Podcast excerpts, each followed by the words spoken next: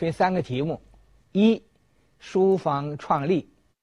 康熙书房啊，是在故宫乾清门一里。乾清门一里是一个宫廷的院落，我把它叫做乾清宫院这乾清宫院啊，建筑和机构主要有这么些，我把它概括为四殿、三房、二处、一宫。乾清宫是维和的。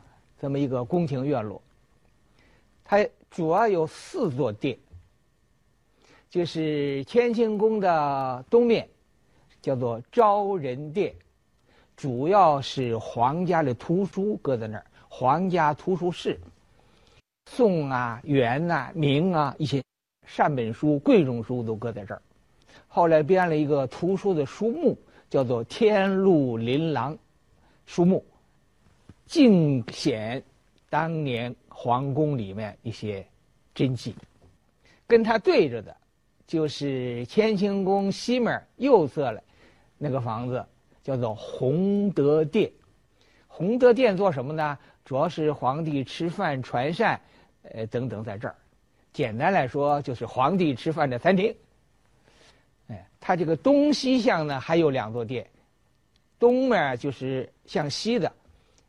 这个殿呢叫端宁殿，主要是皇帝的冠呐、带呀、袍啊、履啊、靴子啊，在这儿，我把它叫做皇帝的衣帽间，啊，西侧那个面向东呢叫茂勤殿，主要是皇帝的读书啊、写字啊在那儿。比如康熙小时候念书就在这个茂勤殿。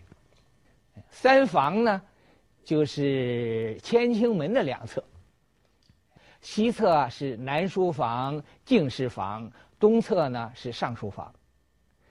敬事房就是皇宫那个总管太监的办公室，南书房今天要重点讲，上书房是皇子读书地方。那一宫呢，就是乾清宫，这是大概一个结构。今天重点要讲的就是南书房，也就是康熙书房。这南书房在什么地方呢？就在乾清门的西侧，离乾清宫是八十四米，很近了。呃，三间房子，这三间房子前不久我们几个人去了一下，拿尺子测量了一下，它这进深呢七米，它这个宽呢。是四米多，不到五米。合起来一间的面积大约是三十三米多一点。那三间房子合起来呢，大约是一百平米左右，就这么大三间房子。这就是今天要讲的南书房，也就是康熙书房。康熙为什么要设南书房？我分析啊，这原因有四：一是军事之需。因为他设立的时候，正式设置是康熙十六年，公元一六七七年十月二十日。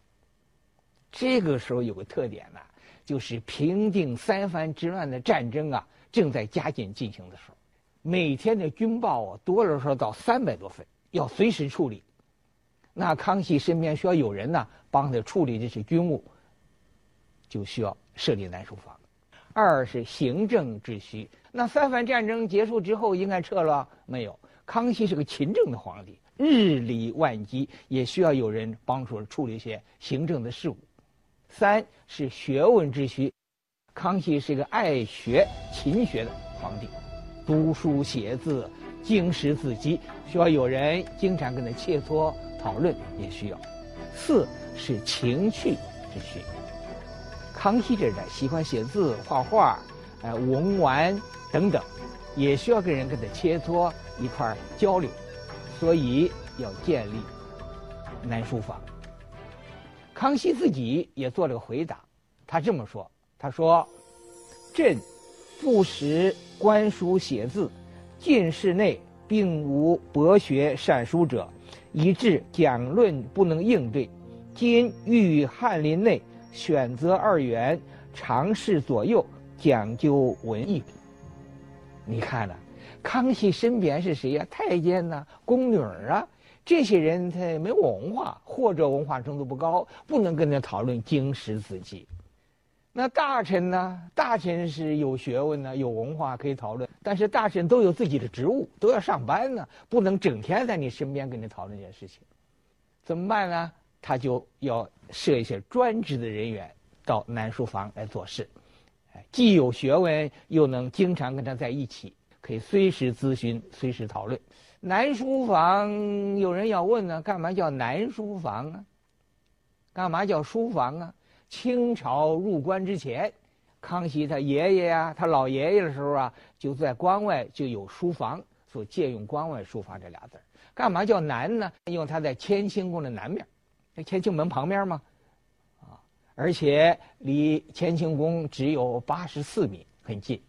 这南书房的这些人呐，他有个特别称呼，叫内廷。一般的官呢叫外廷，他叫内廷。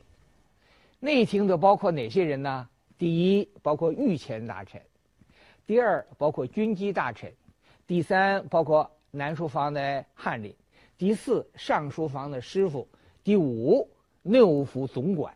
这五种人算内廷，这些南书房翰林待遇都挺好的，呃，上班的时候呢，在这管饭，但是早饭你得在家里吃啊，吃了饭才能来上班呢。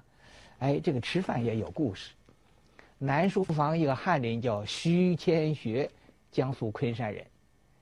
这个人很有意思啊，有了书记，《吕渊重话》记载说。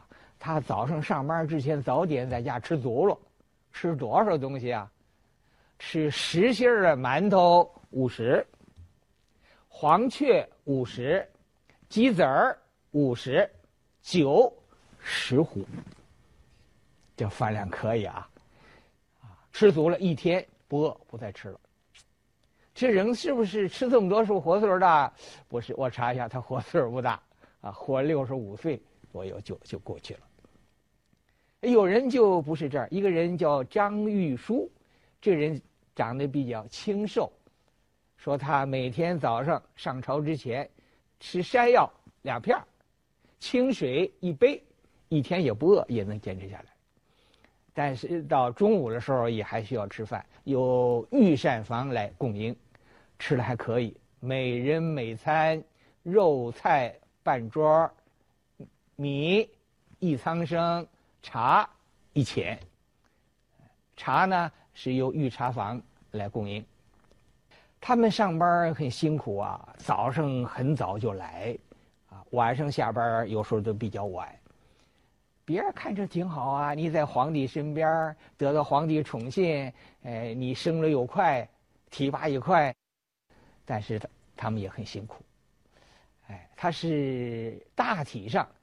每天值班是四个人，有时候也多。皇帝来的时候，哎，那其他人迎接皇帝，完了都要出来，都要到门外头。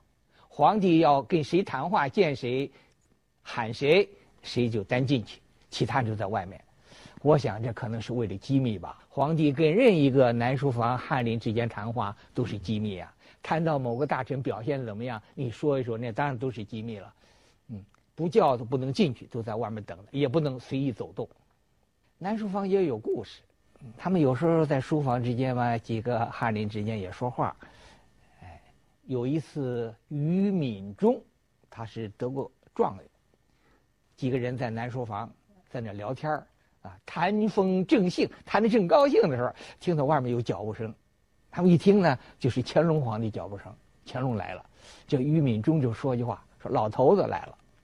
话音刚落，乾隆就进来了。乾隆在快进门时候，就听到有人说：“老头子进来以后，乾隆就一脸不高兴，就责问这事情。那几个翰林呐，就吓得不得了，谁也不敢说。于敏宗聪慧大胆，说说什么呢？说万寿无疆曰老，解释老是手出数物愿头。手啊，手出数愿头。父天母地曰子。乾隆一听，把这老头子仨字这么解释了，哎，有不高兴，转为高兴了。玉敏中，乾隆很看上，这人很机敏，后来做到尚书，后来又做到大学士。南书房还有故事呢，大家都知道康熙请鳌拜这个故事，有的书说就发生在南书房。有一天，康熙招鳌拜来进讲，来给他讲经史。进来之后，康熙一示意，这鳌拜用他是老师的地位啊，辅臣的地位啊，有个椅子，他就坐下了。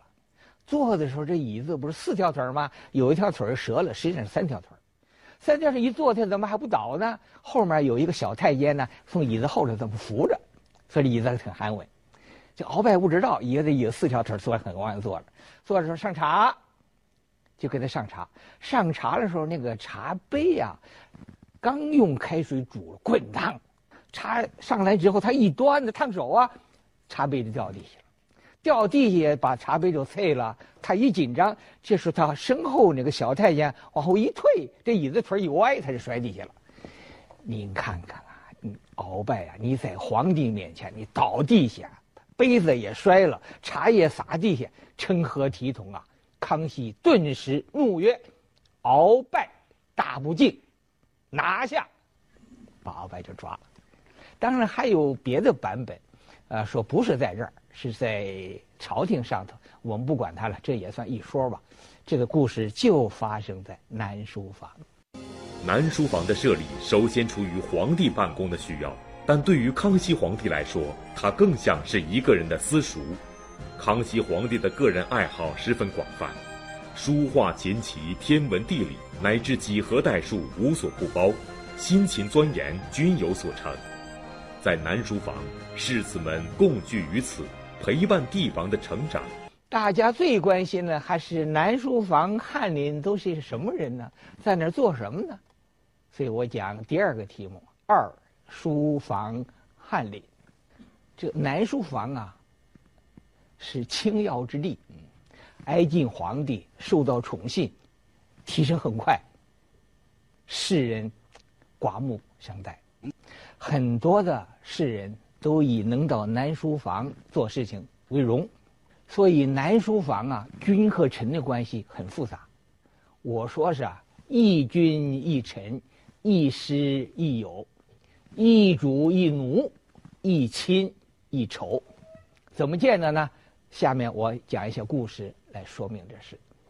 一个是书书法方面，我举沈泉为例子。大家知道，康熙帝自小就喜欢书法，哎，他临摹过唐太宗、黄庭坚、米芾、赵孟頫、董其昌等等，临摹过他们的字，特别是赵孟頫和董其昌的字，康熙格外喜欢。董体和赵体的字，这沈泉修炼不错。这沈泉呢，是江南华亭人，现在上海人。这个人是顺治的时候，科举考试是探花，一家三名，很聪明，非常常于写写字，字写的非常好。开始在地方做官，康熙知道以后嘛，就要看他字，一看呢喜欢他的字，就把他招到南书房来入职，在这儿来伺候。沈泉到了南书房之后呢，就给康熙讲解古代。各种题材的书法，隶篆草等各种题材书法，还自己写字示范让康熙看。康熙写字的时候，他还给提意见、指导哪一字写的好，哪一字写的不好。不好的时候还指出来这字为什么写的不好，笔画为什么这么笔不对，原因是什么？康熙受益很大，所以康熙后来那字啊写的。还是很有造诣。再一个是绘画，康熙会画画，康熙、雍正、乾隆等等，他们都会画画。向谁学呢？就向那画家学。我今天讲一个画家叫王元祁做例子，来看看他怎么教康熙画画，康熙又怎么学的。王元祁啊是江苏太仓人，哎，他的先人叫王希爵，做过万历朝的大学士和首辅宰相。他们家在明末清初的时候，社会巨大的震荡，所以他们家就后来好多人不从政了。